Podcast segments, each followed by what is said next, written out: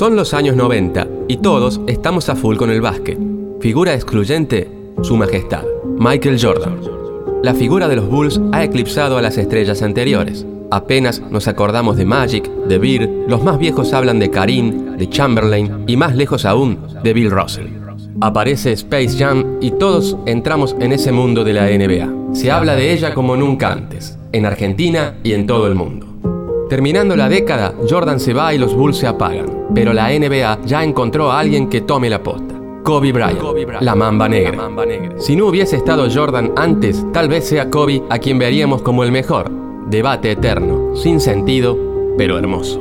Porque hermoso es lo que Bryant hacía en la cancha. Hermosos eran los movimientos de este tipo. Hermosas son sus estadísticas. Hermosa era su mentalidad. Hermosa era su manera de jugar y de hacer jugar. Hermosos fueron esos campeonatos inolvidables, tantos los que trajeron anillos como los que no. Hermosas fueron esas duplas formadas con Jack y con Gasol. Hermosas fueron las 20 temporadas que la Mamba nos regaló. Hermoso fue su partido final con 60 puntos.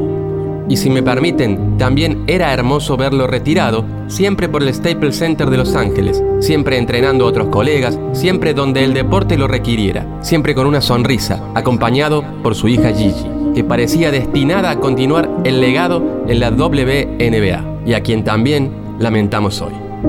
Tristísimo, pero emotivo fue ver en todos los partidos de ayer que los equipos dejaran pasar los 24 segundos en honor a uno de sus números y que Trey Young entrara con la 8 en honor al otro.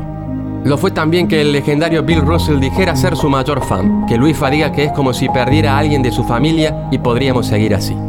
Quizás las mejores palabras para despedirlo ya lo había dicho ayer nuestro querido Oveja Hernández. Siempre te recordaré, querido Kobe. Tu alegría, tu empatía, tu solidaridad eran incluso superior a tu juego. Fuiste el más grande embajador deportivo que conocí en mi vida. Gracias por inspirarnos. Que en paz descansen Kobe y Gigi Bryan. Texto de Lautaro Massini.